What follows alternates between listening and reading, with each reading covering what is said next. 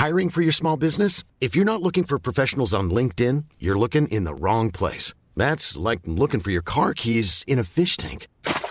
LinkedIn helps you hire professionals you can't find anywhere else, even those who aren't actively searching for a new job but might be open to the perfect role. In a given month, over 70% of LinkedIn users don't even visit other leading job sites. So start looking in the right place. With LinkedIn, you can hire professionals like a professional. Post your free job on linkedin.com slash people today.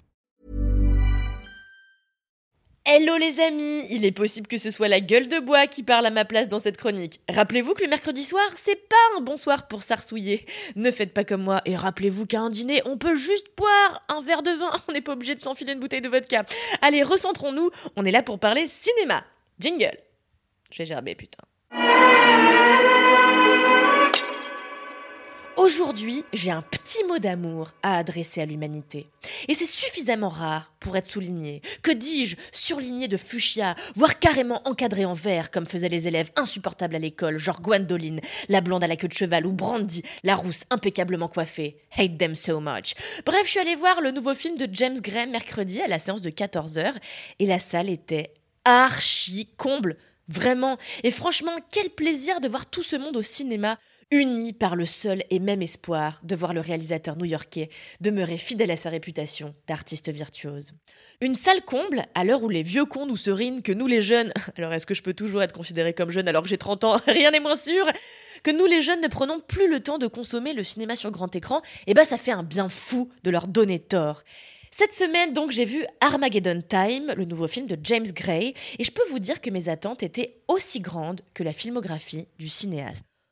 Pour piqûre de rappel, James Gray, c'est le gars qui a fait le sublime La nuit nous appartient, le non moins sublime The Lost City of Z, l'incroyable The Yards, l'époustouflant Ad Astra, et c'est aussi lui qui a fait les un peu moins réussis d'après moi, The Immigrant et Two Lovers, lequel était vraiment insupportable à regarder. Personnellement, The Lost City of Z fait carrément partie de mes films préférés de tous les temps, pour le récit qu'il fait bien sûr euh, du destin de son héros, mais aussi et surtout pour sa photo, pour ses lumières et pour son élégance non ostentatoire qu'il tient du début à la fin du bordel. Cette année, James Gray débarque avec Armageddon Time, son film le plus intime, qui raconte littéralement l'histoire de sa propre enfance dans une famille juive originaire d'Ukraine occidentale, une famille de la classe moyenne qui ne fonde qu'un seul et unique espoir en leur enfant, qu'il fasse de bonnes études et réussisse mieux que ses parents.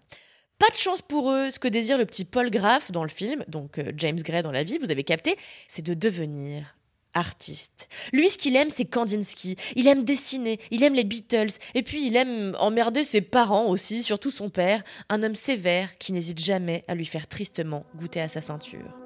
Armageddon Time raconte l'amitié de ce petit Paul Graff avec Johnny, un enfant noir de sa classe, contre qui s'acharne leur professeur principal. Johnny n'a pas de parents, il vit chez sa grand-mère et les services sociaux veulent le placer dans une famille d'accueil. Son salut repose dans sa relation avec Paul, qui le cache dans la cabane au fond de son jardin, comme Francis Cabrel. Évidemment, les enfants de Paul réprouvent cette amitié par racisme pur, tout comme le reste du monde réprouve jusqu'à l'existence du petit Johnny. Démarre alors une lutte intestine entre Paul et sa famille pour réaliser ses rêves et garder Johnny dans son giron. Mais le monde est injuste, ainsi que le confie le père de Paul à son fils, et bien sûr, la fin de cette histoire sera à l'image de l'enseignement que dispense ce père à son enfant. Armageddon Time est un film touchant à bien des égards, d'abord parce qu'il sent la sincérité à plein pif, mais vraiment, et s'inscrit en cela dans une lignée moins grandiloquente du cinéma de son réalisateur, ensuite parce qu'il rend un très bel hommage à tous les rêveurs qui finissent par s'accomplir.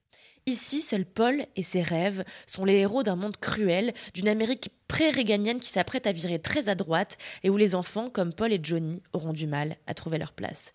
Tout est doux, alors très abrupt au contraire, dans ce nouveau film qui fait le choix d'être sinon moins naturaliste, au moins moins tapageur en termes de photographie. L'image est sombre, presque terne, comme la vie de cette famille juive de la classe moyenne qui ne s'autorise jamais le moindre écart à la morosité de son existence.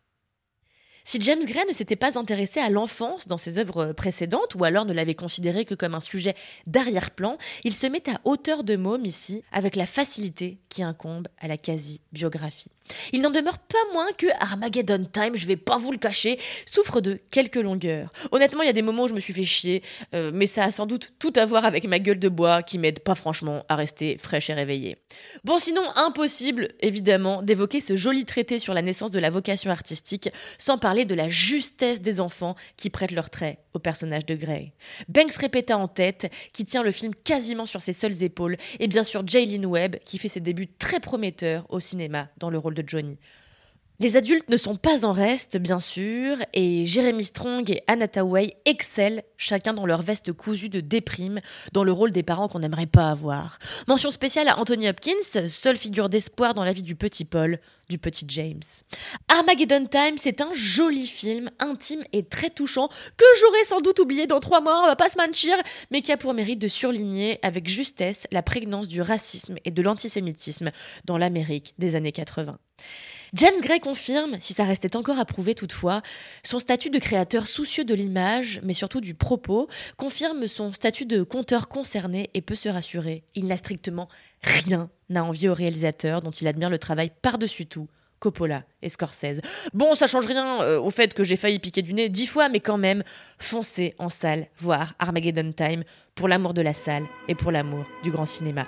Allez, moi je file résoudre ma gueule de bois en matant la quotidienne de la Starac. Adios